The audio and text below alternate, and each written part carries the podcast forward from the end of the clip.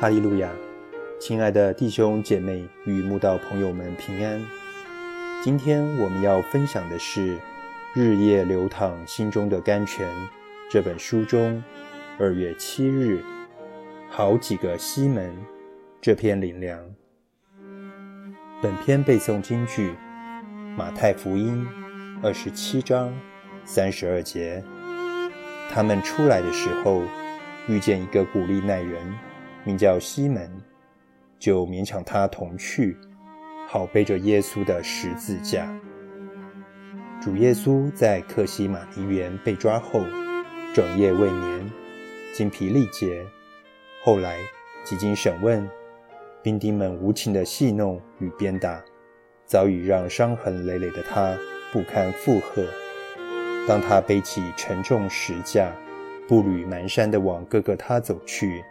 每走一步都显得吃力，头戴荆棘冠冕，血流密密滴下的针刺痛楚，身上处处鞭伤的强烈疼痛，让他几乎倒地不起，再也背负不起沉重石架。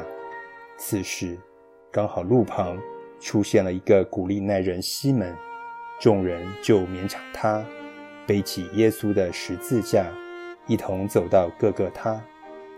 那时候，很多人都取名西门，大都跟耶稣认识，也都从耶稣那里得到恩典。只是在此非常时刻，人人害怕招祸，个个都跟耶稣撇清关系，没人敢挺身而出，帮耶稣背负石架。卖主的犹大之父亲加略人西门，他的儿子才刚把耶稣。以三十块钱卖了。十二使徒之一的奋锐党西门，当耶稣被抓时，早已吓得不知去向。耶稣的弟弟西门，或许连耶稣表明他是弥赛亚时都不相信。至于请耶稣去他家坐席的法利赛人西门，只是个自大自义、没有同情心的人，怎会替主背负十架？住在伯大尼长大麻风的西门，也因病自顾不暇，遑论帮忙。而跟耶稣坚定表达“我就是必须和你同死，也总不能不认你”的门徒西门彼得，连在使女与旁人面前认主的勇气都没有，怎有勇气在众目睽睽之下替耶稣背负十架？至于……古利奈人西门也只是刚好待在现场，被抓去帮耶稣背起石架，才勉强帮忙的。